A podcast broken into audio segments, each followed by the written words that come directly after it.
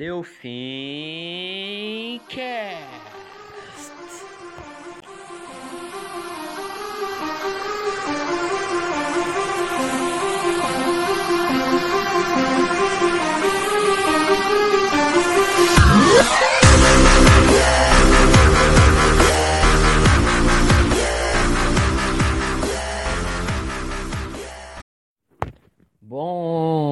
Dia, boa tarde, boa noite. Estamos começando aqui mais uma transmissão do canal Delfincast. Quem vos fala é Lucas Eduardo, diretamente do terceiro ano do Colégio FEP, juntamente com meu mano Davi. Fala, Davi! Ah, opa, moçada! Como é que vocês estão? Porque a gente tá ótimo. Mas e aí, Lucas? Qual é o assunto da transmissão de hoje? Hum, boa pergunta, Davi. O assunto de hoje são as variações linguísticas. É, você sabe explicá-las? Bom, eu sei mais ou menos, então vou deixar para você explicar. Bom, beleza. Deixa comigo então, Davi. As variações linguísticas, para quem não sabe, são a capacidade que a língua possui de se transformar e se adaptar de acordo com um contexto. Entendi. Mas me responde um negócio, Lucas. Essa questão de variação na língua é algo bem recente, né? Não, não, não, Davi. Muito pelo contrário, cara. A existência de diferentes variações de nossa língua aqui no Brasil se faz presente desde o choque da língua dos portugueses com a dos nativos e dos africanos. Então, é por isso que temos algumas palavras indígenas na nossa língua até hoje? Sim, exatamente, cara. O uso de expressões indígenas no nosso português fez com que o português falado aqui no Brasil, ainda lá no século XVI, acabasse se tornando uma variação do português de Portugal. Ou seja, essa questão de variação linguística é nossa, é muito antiga. Nossa, de, do século XVI para cá, olha quanto tempo já passou. Caraca, esse negócio é bem antigo mesmo. Deixa eu ver se entendi. As variações linguísticas são a capacidade que a língua tem de se transformar e de se adaptar de acordo com o contexto, né?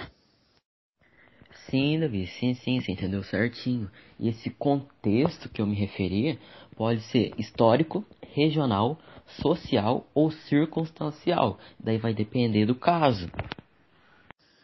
Nossa senhora, agora complicou. Me explica um por um para ficar mais fácil.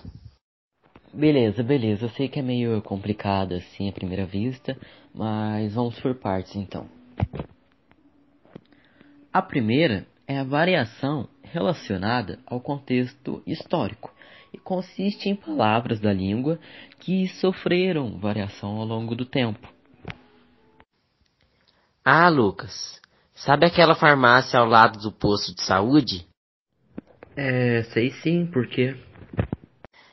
Ela é bem antiga, né? E na frente dela tem uma placa escrito farmácia com PH. E hoje em dia farmácia é escrita com F. Sim, excelente. Aliás, esse era o exemplo que eu queria dar sobre variação histórica. Só que você já se antecipou, mas excelente, é um perfeito exemplo. Me dá mais um exemplo para eu fixar bem? Beleza, deixa eu pensar aqui, porque você já falou que eu queria usar, daí agora me deu um branco aqui. Só um minuto. Porque é complicado pensar nessas coisas. Ah, você não sabe, né? O caboclo não é tão esperto pelo jeito. Já sei, Davi. Você. E eu? O que que tem eu? Eu sou Davi, não sou variação não. Não, Leonardo. Eu quis dizer a palavra você. Ela é outro exemplo de variação histórica, porque ao longo dos anos ela sofreu modificações. Como assim? Bom, no início esse pronome de tratamento era vossa mercê. Depois de uns anos ela se diminuiu e ficou vós mercê. Depois de mais um tempo se tornou você, igual é hoje. E em virtude do advento da tecnologia, nos meios sociais, internet e tal, ela se tornou VC. Entendeu? Agora eu entendi. Vamos para a próxima? Ok, então. Eu fico feliz pelo fato de você ter entendido. Mas vamos para a próxima. A próxima é a variação regional e consiste em palavras distintas faladas em regiões diferentes e que no final significam a mesma coisa. Não fez muito sentido, não. Achei meio complicado. Bom, você deve ter achado meio complicado pelo fato de sermos da mesma cidade, então as expressões que usamos têm o mesmo significado. Mas quando a gente compara com alguém que seja de outra região, fica muito mais evidente essas diferenças. Davi, como um bom mineiro, você conhece a mandioca, né? Claro que conheço, uai. Então, lá na Bahia, eu acho que ela não é chamada assim, mas eu vou entrar em contato com meu amigo de lá só para confirmar. Só um minuto. Fala, Biel, meu baiano preferido. Olha aqui, me responde uma coisa. É, como que vocês chamam a mandioca aí? Fala, Lucas, minha pedra 90. Aqui na Bahia nós chamamos de macaxeira, vice. Biel, muito obrigado, irmão. É que eu tô fazendo um trabalho aqui e tal. Mas muito obrigado mesmo. Um abraço. Cuidado com o coronavírus aí, hein, cara. Oxe, bichinho. Mas é um povo meio irritado, vice. Coronavírus não pega em nós, não. Né que agora fez sentido? Ei, Lucas. Esse povo da Bahia fala de um jeito meio esquisito, né? Bom, isso é o sotaque dele e também se encaixa em variação regional. Era até um próximo ponto que eu queria ressaltar. Porém, é errado da sua parte dizer que é esquisito, porque isso é preconceito. Eita, verdade, não tinha pensado direito. Foi preconceito da minha parte com a língua dele. Ah, seria então preconceito linguístico? Sim, exatamente. Seria o preconceito linguístico. Tô até meio arrependido aqui. Ah, deixa disso. Eu sei que não foi intencional. Mas vamos para a próxima, porque ainda faltam duas. Bom, a próxima é a variação social e consiste em diferentes usos da língua por diferentes grupos específicos. Como assim? Bom, eu acho que é mais fácil eu dar um exemplo. Vamos supor uma conversa entre dois médicos. Caso a gente tente entender, teria algumas expressões que nem eu e nem você entenderíamos. Ah, sim. Como não pertencemos ao mesmo grupo social que eles, não iríamos entender o que eles diriam. Exatamente. Não pertencemos ao mesmo grupo social que eles. Por isso, não entenderíamos muita coisa do que eles conversam. Para a gente entender, a gente teria que ser do mesmo grupo.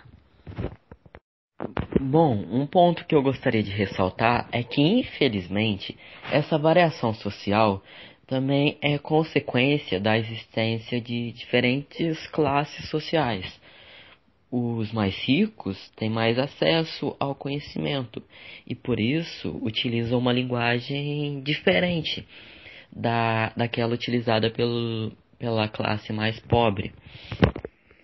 Esse negócio de desigualdade social é um trem bem complicado, né?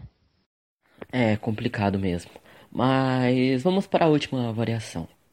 A última variação é a variação circunstancial e consiste no diferente uso da língua em diferentes situações. Pera aí só um minutinho, Lucas. Chegou um áudio aqui do meu amigo. E aí, viado, beleza ou não? Olha aqui, rolezinho hoje.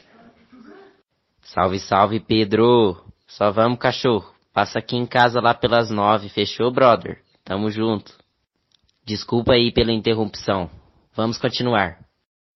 Davi, deixa eu te fazer uma pergunta.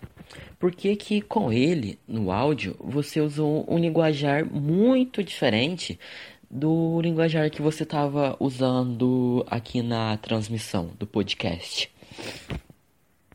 Ah, é porque são situações completamente diferentes, né, Lucas? Com meu amigo, Eu posso usar a linguagem bem mais livre, com gírias, algo bem mais coloquial. Porém, na transmissão eu não posso fazer isso. Tenho que seguir a norma culta, porque a situação requer isso. Mas isso não tem nada a ver com o assunto. Vamos voltar para essa variação circunstancial porque eu não entendi foi nada. Bom, na verdade, isso que aconteceu tem tudo a ver com o assunto, absolutamente tudo. E o que você me explicou era exatamente o que eu ia te explicar. O modo no qual você utiliza a língua depende da situação em que você se apresenta. E foi exatamente o que aconteceu aí agora. Caraca!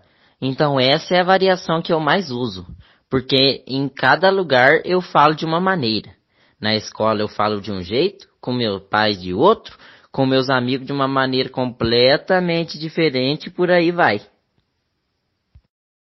Exatamente, exatamente. Devido ao fato de a circunstância no qual você se apresenta interferir diretamente no modo no qual você fala, chamamos essa variação de variação circunstancial. O nome tem tudo a ver.